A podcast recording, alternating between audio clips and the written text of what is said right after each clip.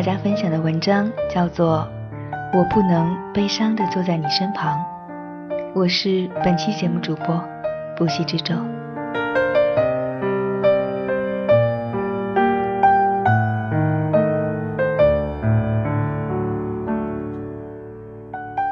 八月初，武先生的体检报告出现异常，医生打电话来约了时间，说尽快回去复查。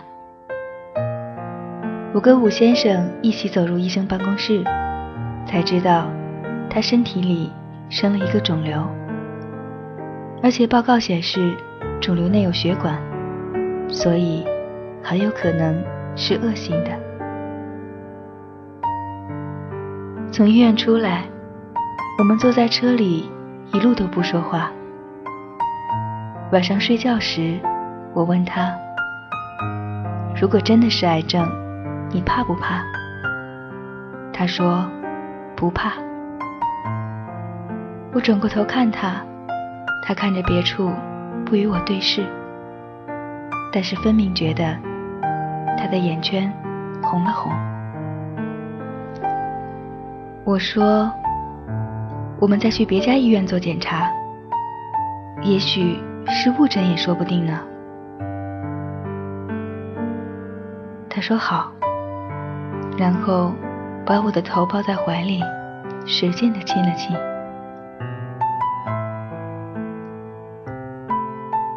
我们选了新加坡很有名的私人医院，重新做了检查。几天以后。报告显示结果是一样的。医生说，肿瘤要尽快手术切除，不可以抽血化验，是因为如果是恶性的，一抽出来就会扩散到全身。术后还要做检查，判断需不需要做化疗或者放射治疗。我和吴先生紧紧的手握着手，从医院出来。气氛有点凝重。我说：“老公，你死了有没有保险赔啊？”他说：“有的，五十万新币。”我说：“才这么一点点儿。”他说：“是呀，公司只有这么一点点赔。”我说：“所以你不可以死呀。”他说：“当然不会了，傻瓜。”我们两个都笑着，但是眼圈儿都红了。那几天从澳洲来看儿子的吴先生的爸爸妈妈正住在我们家，我们每天陪他们吃饭、逛街、看港剧，装出若无其事的样子。只有晚上回房间睡觉的时候。我们躺在床上才会聊到这个话题。我说：“以后不可以再像以前那样熬夜、抽烟、乱吃东西了呀。摩托车也不能像以前那样常常开了呢。”他说：“好，我以后都听老婆的话。”因为总是喜欢熬夜，吴先生很喜欢在我睡着的时候给我发短信。说：“老婆，我爱你。”那几天晚上，他辗转难眠的时候，又偷偷发短信给我。他说：“老婆，我好想下半生也能这样爱着你。我想一辈子都这样幸福的生活下去。”我看了，像往常一样，既没有回复，也没有说什么。但是。当武先生一大早出门，骗他爸爸妈妈说去上班，实际上是去看医生的时候，我在卫生间打开水，愣愣地看着，心里好像有什么东西被抽空了一样。我突然觉得，我们用了这么久的时间才找到彼此，我们包容彼此的一切，那么深的爱着彼此。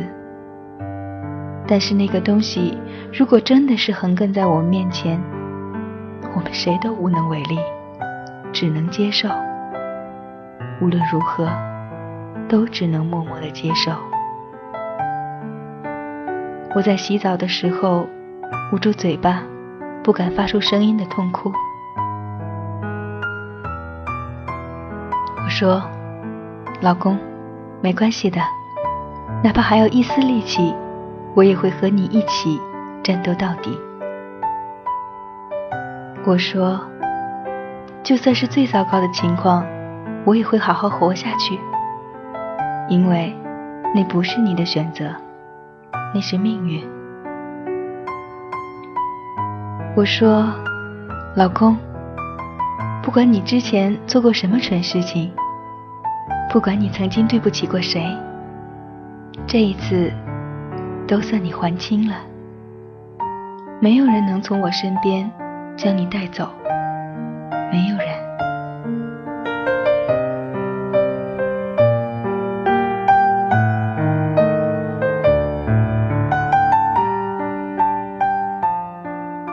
我们预约了手术时间，定在了八月二十八日，因为那一天是我的生日。我说，那一天，你一定要送一份最好的礼物给我。他说：“一言为定。”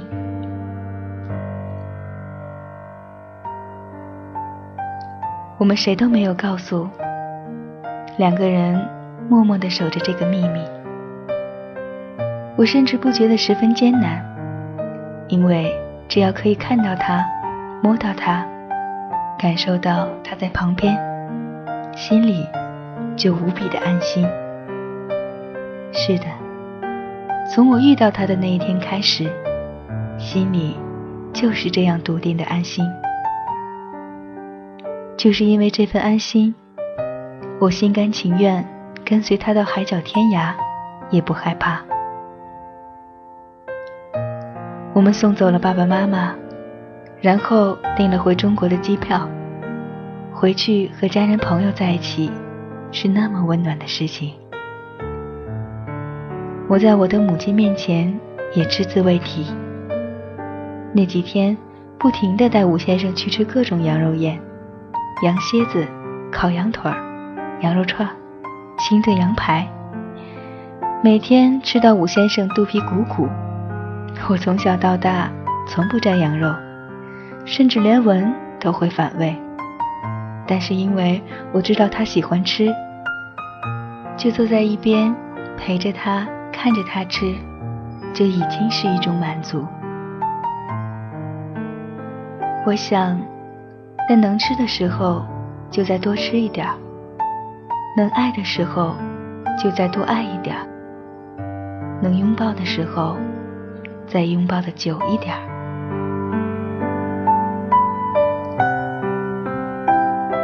我和武先生从在一起到结婚以后的今天。都一直在十分用心的爱着对方。我们有那么多、那么多琐碎又美好的小回忆，那么多、那么多想起来就不禁会会心微笑的幸福片段。我们约定好要在中国举办一场真正的婚礼。他穿机师制服，我穿龙凤褂裙。他还说。要自驾游遍中国，走丝绸之路，走川藏线。生病以后，他甚至说要穿越无人区，去探访楼兰古国。我说，如果你真的生病，我们就把房子卖掉，去开始环游世界，到生命的最后一刻。他说好。于是。把后路都想好了，也就什么都不怕了。八月二十八日早，我们收拾了简单的衣物，入住了单人病房，量血压、测体温、术前准备，一直等到下午三点左右，吴先生换好了衣服，被推出病房准备手术。我抱着他吻了又吻，用手不断抚摸着他的脸。想给他力量。每当飞行考试之前，吴先生都会说：“老婆，祝我好运。”我每次都回答他：“我把我所有的好运气都给你。”每一次他考试出来，都会高高兴兴地说：“考得很好。”这一次是武先生人生中非常非常重要的考试，而这一天也恰好是我的生日。选择这一天，是因为我迷信的觉得这一天的好运一定是平时的很多很多倍，所以我在心里对他说：“老公，我把我所有的好运都给你。”吴先生被推出病房的时候，眼睛很茫然地看着天花板。因为匆忙，他掩饰不住的有一点慌乱。他被推出去很久之后，我的眼前都还是那张无措的脸。我冲到卫生间里，眼泪止不住的掉下来。我在心里不断的祈祷着：没事的。没事的，一定没事的。谁也不能带走你，求求你，谁也不能把你带走。我在沙发上直直坐了四个小时，终于等到吴先生被推进病房。眼睛看到他的那一刻，心里一下子就安静了。之后，吴先生说，他见不到我，就会觉得慌张。从手术室推出来的时候，麻药效力还没有完全消除。他恢复一点意识之后，说的第一句话就是：“Where is my wife？” 但是，由于喉咙太干，他的这句话是哑着声音出来的，所以没有人听到。也没有人回答他。后来，他就又睡了过去。那一晚，我睡在病房的沙发上。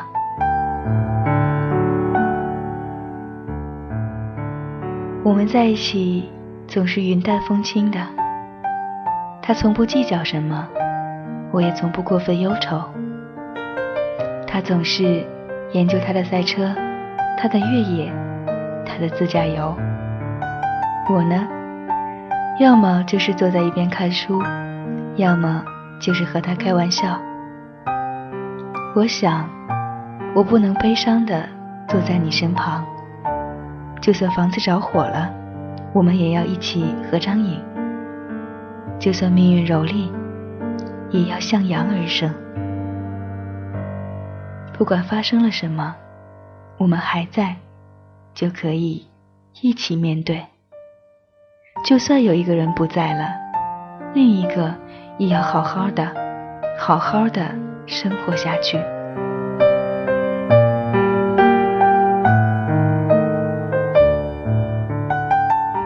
手术做完了，出院回家静养，一周后去报告，就像什么都没有发生过。他依然每天腻歪歪地说。老婆好爱你，老婆煮的饭是全世界最好吃的。我煲鲍鱼乌鸡汤给他，两个人边吃边用 PPS 看电影，日子没有一点阴霾的继续着。一周以后的今天，我们说说笑笑去医院去报告结果，结果显示是良性。不需要再做任何检查和化验，连抗生素都不必再吃。我们跟医生聊了一会儿，开了几句玩笑，依然没有什么大的情绪起伏。我们谢过医生，拿着报告开车回家。他继续在网上看他的越野车，我呢，切了西瓜在盘子里，然后坐下来。写了这篇东西，生活也这样平静的继续。只是我们都知道，有一个东西早已经在我们的心里生根发芽，以后会枝繁叶茂下去，这就是我们对彼此的爱。就算遇到生死的考验，也丝毫不会动摇的爱。还有对生命的那份领悟，在这一次的历练当中，又更加从容和淡定。W 小姐，二零一二年九月六日，于新加坡家中。